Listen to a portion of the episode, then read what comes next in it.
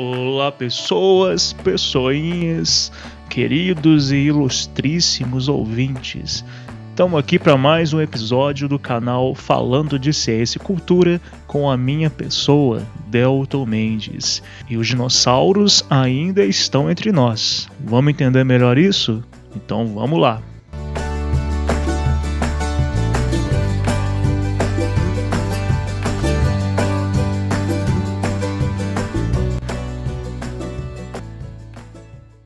Bom, pessoas, os dinossauros estão aí no imaginário de muitos de nós, uh, no imaginário popular, já faz bastante tempo.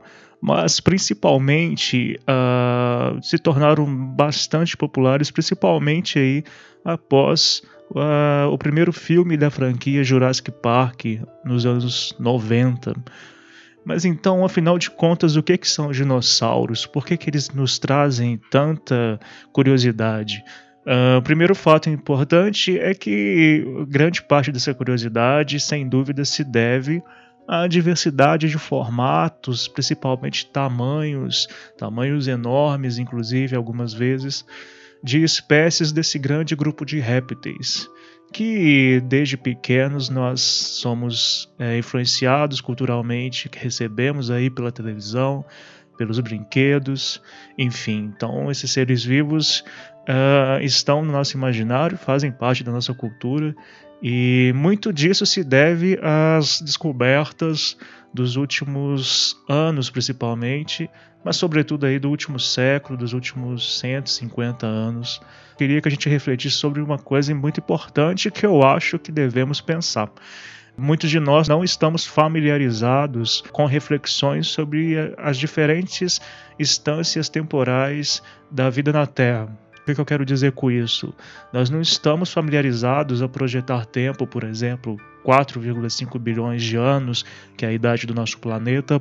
Não estamos acostumados a pensar, projetar o tempo em que existe vida na Terra, cerca de 3,7 bilhões de anos. Afinal, o que são bilhões de anos? O que são milhões de anos? O que são 100 mil anos? O que são 2 mil anos? Uh, notem que realmente projetarmos e sabermos as diferenças entre diferentes aí marcações de tempo é, é muito relevante para a gente entender esse tema de hoje, que é dinossauros. Bom, afinal de contas, o que, são dinossauros? Dinossauros, pessoal, é um grupo de seres vivos dentro do grande grupo dos répteis. Então vamos lá, vamos entender um pouco melhor o que, que são esses grupos. Na biologia, a gente coloca os seres vivos em grupos para ficar mais fácil estudar e principalmente por similaridades. É por isso que uh, no grande grupo de mamíferos, por exemplo, estamos nós, todos os outros primatas, os gatos, os cachorros, as vacas, os bois, os carneiros, etc. Ou seja, quais são as características que são iguais desses seres vivos? Por exemplo, o fato de mamar, de ter glândulas mamárias, de alimentar os filhotes com leite e ter pelos, são características de mamíferos. Uh, os répteis vão ter outras características. Claro que répteis são têm, têm particularidades importantes, mas vejam que répteis, mamíferos, uh, anfíbios são aí grupos que nós consideramos, que nós analisamos a partir de fatores específicos que condicionam aí as suas vidas ambientalmente e também seus corpos. Uh, então, dentro do grupo dos répteis, vejam bem, não estou falando de mamíferos, estou falando de répteis, e não estou falando também de anfíbios, não estou falando de peixes, estou falando de répteis. Imaginem então uma grande caixa que a gente coloca o nome répteis. Dentro dessa caixa, a gente vai ter outros vários e vários grupos. Dentro dessa caixa enorme, a gente pode ter outras caixinhas e cada uma dessas caixinhas com diversas e diversas espécies. Dentro desse grande grupo dos répteis, os dinossauros são uma dessas caixas. Os dinossauros não eram os únicos répteis que existiam na era né, que nós chamamos de Mesozoica. Tinham vários e vários outros répteis além de dinossauros, inclusive os crocodilos. Uh, mas como então, o que, que são os dinossauros? De dentro desse grupo dos répteis, um grupo de seres vivos que nós vamos considerar dinossauros, eles passaram a ter características muito específicas. Uma das características marcantes que só apenas dinossauros têm é o acetábulo, que seria essa região que recebe a cabeça do fêmur. No caso da humanidade, o nosso acetábulo, ou seja, o encaixe entre a bacia e o fêmur, ele não é uma bola furada, não é um buraco. Já os dinossauros, eles tinham uma cavidade por onde entrava essa cabeça do fêmur. Então todos os dinossauros possuem essa entrada, esse acetábulo perfurado. Essa é uma das características usadas, tem outras. Dentro dos dinossauros, desse grande grupo dos dinossauros, nós temos dezenas, milhares aí de espécies. Muitas delas a gente não conhece, outras a gente conhece a partir de fósseis e que viveram no que nós chamamos de era mesozoica. Ou seja, outra coisa importante, uh, os dinossauros surgiram, vão surgir aí no planeta Terra há cerca de 240, 250 milhões de anos. E 90, digamos, 95% deles se extinguiram há cerca de 65 e 66 milhões de anos. Então vejam que os dinossauros, esse grupo de répteis, existiram no planeta há muito tempo. E eles existiram por 150 milhões de anos. Ou seja, 150 milhões de anos comparados a, ao tempo em que a humanidade existe na Terra, que é cerca de 200, 250 mil anos, uh, é muito mais tempo do que nós estamos aqui. Imaginem como será a humanidade daqui a cerca de 150 milhões de anos. Vejam que é, os dinossauros viveram na Terra por muito tempo, nessa era que nós chamamos de era mesozoica, que era dividida em três. A primeira dessas divisões é o Triássico, a segunda é o Jurássico e a terceira é o Cretáceo. Os dinossauros vão surgir no Triássico há cerca de 240, 250 milhões de anos e vão existir até passando pelo Jurássico até o Cretáceo. Foi no Cretáceo que ocorreu a queda do meteorito que devastou aí 80, 85% da vida na Terra. Então aí veio uma outra coisa muito interessante, pessoal. Quando nós falamos que um meteorito caiu na Terra, esse meteorito tinha cerca de 10 quilômetros. Uh, quando dizemos isso, muita gente pensa, então esse meteorito caiu e matou todos os dinossauros. Uh, mas vejam que não viviam apenas dinossauros no planeta Terra. Além deles, existiam vários outros répteis. Além dos répteis, existiam anfíbios. Além dos anfíbios, existiam peixes, existiam outras várias outros reinos, como por exemplo os vegetais, inclusive, existiam bactérias, existiam fungos. Ou seja, toda a diversidade de vida que temos hoje na Terra, potencialmente também tínhamos os mesmos grupos, basicamente também existindo aí uh, há 65 milhões de anos, quando o grande meteorito caiu. Inclusive mamíferos, né? Uh, nós tínhamos mamíferos basais que existiam, mas muito pequenos. Então, quando o meteorito cai, eles passam a ter melhores condições ao longo de milhões de anos para existirem, já que os grandes predadores dinossauros deixaram de existir. Importante já deixar claro, a humanidade nunca conviveu com dinossauros, com os dinossauros que nós temos aí mais tradicionais, por exemplo, os presentes em Jurassic Park. Nós convivemos com aves e vocês vão entender então agora que aves são dinossauros. É, não é que aves vieram de dinossauros. Já é um martelo, um bater de um martelo científico para 95% dos cientistas dizerem que aves são dinossauros. Então nós convivemos com aves, nós evoluímos com aves. Então esse monte de filmes de desenhos animados, tipo os Flintstones, é claro que nós é, nunca tivemos seres humanos convivendo com brachiosauros, aqueles dinossauros pescoçudos, nunca convivemos com T-Rex. Então é, já são coisas interessantes de pensarmos e já termos em mente aí. Deixa claro também que sempre que eu me refiro a ossos, pessoas, povos encontrando ossos de dinossauros, é claro que estou falando de fósseis. É, sabemos que fósseis é um processo químico em que alguns elementos químicos aí que estão presentes nas rochas vão substituir o cálcio, por exemplo, dos ossos e aí temos a fossilização, é um dos casos. Sempre que eu disser ossos, eu estou me referindo a fósseis de ossos, tá bom? É, não que são ossos ainda naturais, que, resistindo aí a 65 milhões de anos, não é assim que acontece.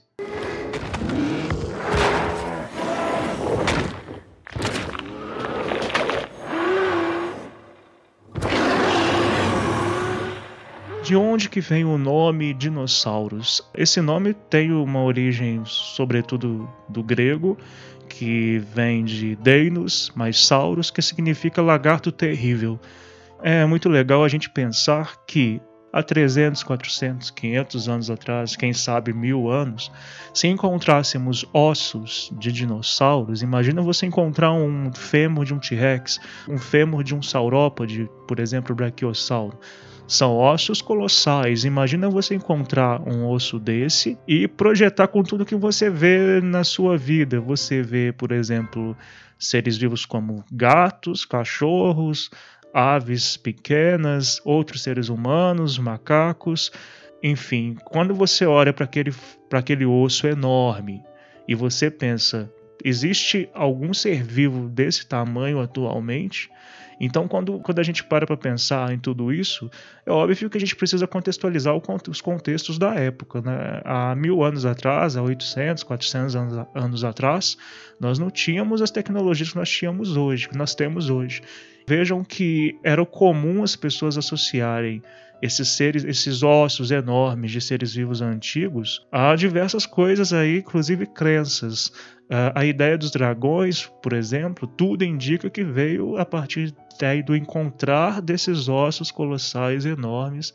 Então se via, por exemplo, um crânio de um triceratops, talvez se via aí um fêmur enorme, traços do rabo, então se imaginava que fossem seres vivos parecidos com lagartos que voavam, por exemplo. Não é difícil pensar que era possível as pessoas projetarem isso. Então isso justifica grande parte do, do nome dado de lagarto terrível, porque são muito parecidos com répteis que eram vistos na rotina das pessoas e além disso eram enormes com dentes é, assustadores. Então a, assimilar essa ideia desses ossos com a ideia de seres terríveis, enormes, que podiam até devorar pessoas, não é lá é, muito distante da gente imaginar isso. Também uma outra coisa interessante é que existia uma cultura que considerava uh, esses ossos estranhos e enormes como um teste divino para a criação do homem. Acreditava-se que os ossos do que hoje nós sabemos serem dinossauros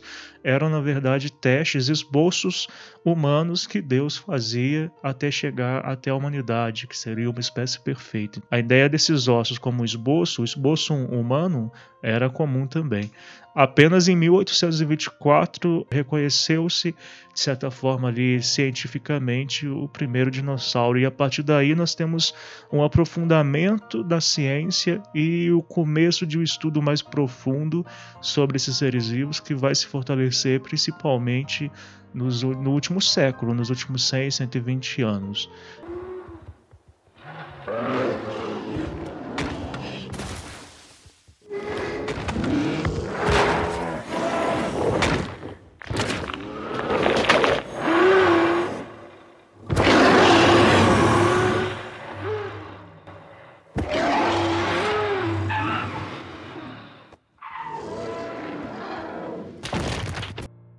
Nós sabemos hoje em dia sobre as aves e por que nós afirmamos que elas são dinossauros? Como eu disse para vocês, são várias características, inclusive a principal, o acetábulo, que é esse buraco, entre aspas, que existe na cintura pélvica, no qual a, a, ponta do fêmur entra, algo que nós, mamíferos humanos, por exemplo, não temos. Nós temos o acetábulo, mas ele não é perfurado no nosso fêmur, não adentra para dentro da cintura pélvica. Bom, hoje nós sabemos que as aves são dinossauros. Então, lembrando mais uma vez, dinossauros são um grupo dentro do grande grupo de répteis, e que, por sua vez, o grande grupo dos répteis está no grande grupo dos animais. É, hoje, nós consideramos as aves dinossauros, elas não vieram de dinossauros elas são dinossauros. E para muita gente isso pode soar até meio como uma chacota, até porque se nós paramos para pensar, é, um pombo, um pardal, um pato, eles são dinossauros e um pterossauro que aparece aí em vários filmes, inclusive do Jurassic Park, não é dinossauro. Então vejam que é importante a gente já contextualizar que não é uma dúvida. Nós não duvidamos, por exemplo, ah, será que aves são dinossauros? Não é isso, pessoal. As aves são consideradas dinossauros. E, inclusive, sabemos que muitos dinossauros, principalmente do último período do Cretáceo, eles tinham penas é, não significa dizer que todos os dinossauros tinham penas, que tinham o corpo com, completamente recoberto por penas. Mas sabemos que, por exemplo, T-Rex tinham ali protopenas, já sabemos disso. O que, que são protopenas? É, talvez não sejam penas como a gente compreende hoje, é um, como se fosse uma coisa fibrosa, né? enfim, os estudos estão acontecendo, inclusive Velociraptor também, que é muito conhecido pelos filmes de Jurassic Park, mas sem penas. Outra coisa interessante é que sabemos que vários dinossauros, muito mais próximos aí das aves, eles tinham um comportamento parental com seus ovos. Por muito tempo acreditou-se que dinossauros não cuidavam dos ovos, por exemplo, o que fazem as galinhas ao se deitarem por cima dos ovos e etc, para fornecer temperatura, é, cuidar dos primeiros filhotinhos ali. É, hoje sabemos que alguns dinossauros faziam isso, como o Oviraptor. Então vejam que aves são dinossauros, é, não vieram de dinossauros, não é só isso, elas são dinossauros e sobreviveram aí à grande queda do meteorito, provavelmente pela capacidade de voar e conseguir buscar nichos ecológicos, hábitats que podiam acolher as suas necessidades de reprodução, alimentação e proteção, e isso favoreceu para que as aves existissem até hoje.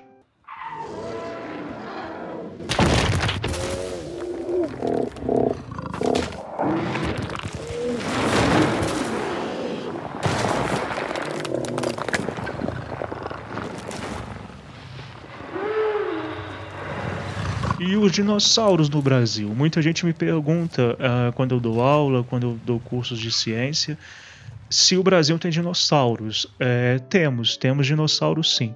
Além das aves, é claro. Mas para vocês entenderem um pouco melhor isso, vamos voltar à Era Mesozoica. Então, mais uma vez, a Era Mesozoica uh, começa há cerca de 250 milhões de anos. Vamos ter dentro dela três períodos, sendo o primeiro o Triássico, depois o Jurássico, depois o Cretáceo.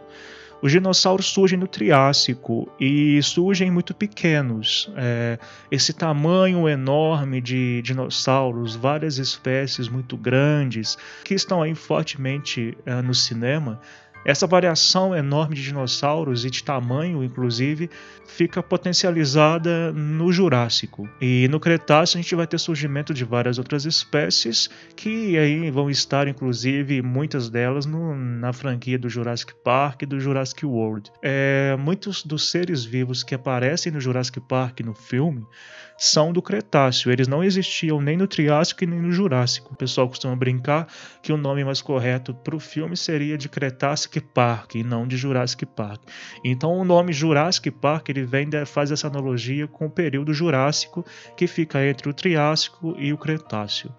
Uh, o Brasil, os sítios brasileiros uh, são muito parecidos com os argentinos, lembrando que Argentina e Brasil são né, no mesmo continente.